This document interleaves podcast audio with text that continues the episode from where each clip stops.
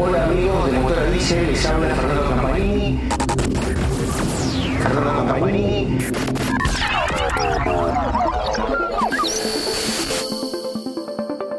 Amigos de Motora Diesel, les habla Fernando Campanini.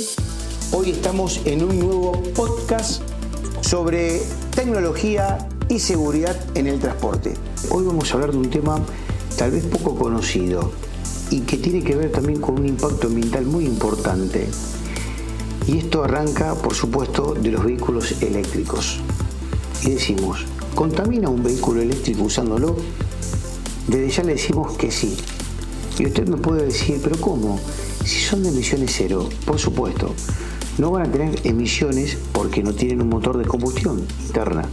Obviamente funcionan con un motor eléctrico que provee la energía, una batería que se la transmite a este motor eléctrico y de esa forma funciona. Ahora bien, las emisiones que se tienen en cuenta y que se están analizando actualmente, especialmente en Europa y en Estados Unidos en relación a los vehículos eléctricos, son las emitidas por el desgaste de los neumáticos y por las balatas o las pastillas de frenos. Resulta ser que los vehículos eléctricos son mucho más pesados que los vehículos con motor de combustión interna.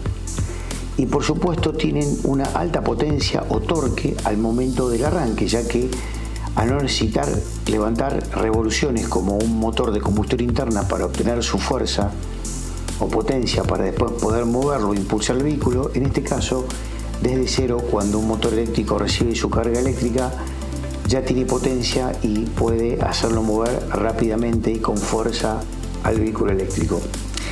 Esta situación que se da por esta forma de impulsión hace que los neumáticos tengan un mayor desgaste, especialmente los ubicados en el eje de tracción donde está el motor o los motores eléctricos.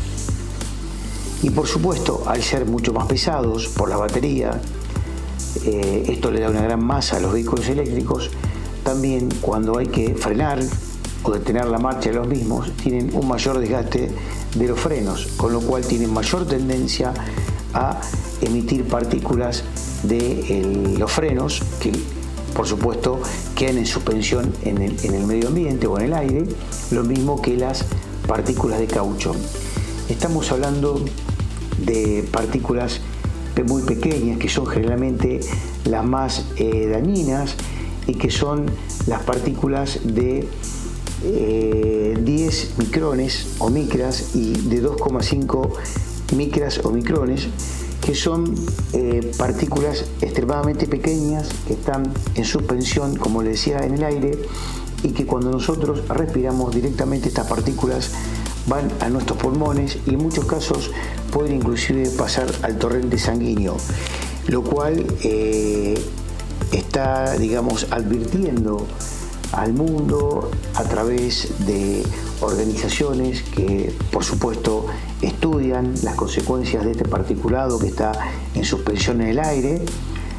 Inclusive también la Organización Mundial de la Salud está haciendo principal, eh, digamos, implicancia o atención o foco eh, en este particulado y está exigiendo a los estados a que tomen medidas y que también se controle este tipo de emisión en los autos eléctricos, autos, camiones, por supuesto cualquier vehículo eléctrico, inclusive una motocicleta, para que también se lo regule como una norma euro, como una norma EPA. Es decir, se está buscando que tengan límites de emisiones de desgaste del caucho del neumático al rodar, como también de los frenos, y que tengan un límite en eh, la emisión de estas partículas y para ello le está exigiendo a los fabricantes tanto de frenos como también de neumáticos que utilicen compuestos especiales para tratar de que esta digamos em, emisión de particulado sea lo menos posible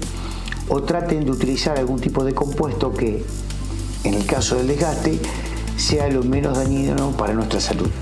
Así que bueno, le contamos algo novedoso que por ahí uno cree que teniendo un vehículo eléctrico no tiene emisiones en su uso, pero en realidad sí, y que está enfocado en los neumáticos o llantas y por supuesto en los frenos. Seguimos con más podcast por Motora Diesel y como siempre le decimos, gracias por seguirnos y escucharnos.